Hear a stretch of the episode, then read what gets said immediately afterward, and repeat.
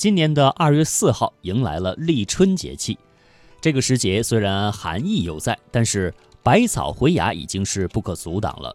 诗句当中写道：“从此雪消风自软，梅花何让柳条新。”还有“岁回绿回岁晚冰霜少，春到人间草木知。”立春是第一个节气，又叫打春，就是冬至数九之后的第六个九的开始，所以还有“春打六九头”的说法。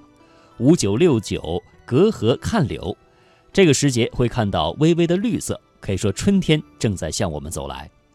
在《后汉书》当中有记载说：“立春之日，迎春于东郊，即青地俱芒，车骑服饰皆青。”在中国传统文化当中，芒神为思春之神，主耕牧之责。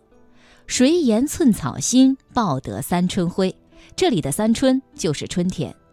在古代，我们一般把农历正月称为孟春，孟子的孟；把二月称为仲春，把三月称为季春，这就是合称的三春。汉朝班固的《终南山赋》写道：“三春之际，孟夏之初，天气肃清，周览八余。”唐朝李白的《别毡帐火炉诗》当中写道。离恨属三春，佳期在十月。元朝的宋方胡的《窦鹌鹑踏青套曲》当中写道：“娇滴滴，三春佳景，翠微微，一带青山。”刘大白的《春尽了》诗中写道：“算三春尽了，总应该留得春痕多少。”这里的三春都是指春天，并不是春天的第三个月或者是三年的意思。呃。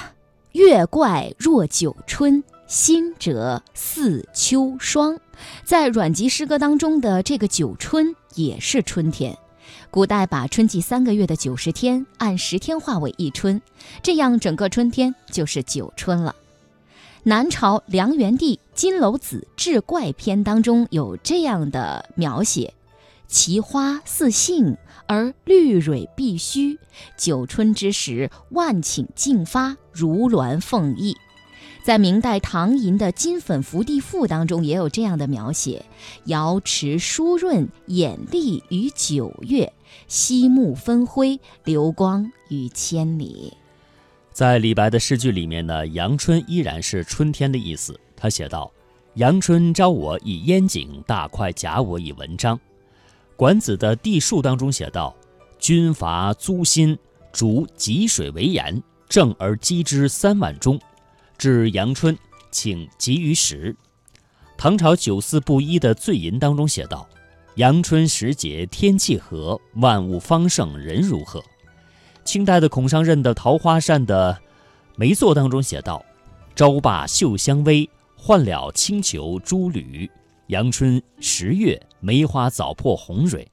徐迟的《我们工地的农场》当中写道：“秋天的阳光胜似阳春。”那其实从古至今，不仅这些诗文当中的阳春指的是春天的意思，连如今的广东省阳江市所辖的县级市阳春市，也是取墨水之阳，四季如春的意思。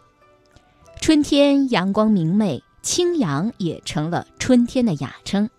在陈子昂的《感遇诗》当中有这样的描写：“白日美不归，青阳实暮矣。”这当中的“青阳”正是此意。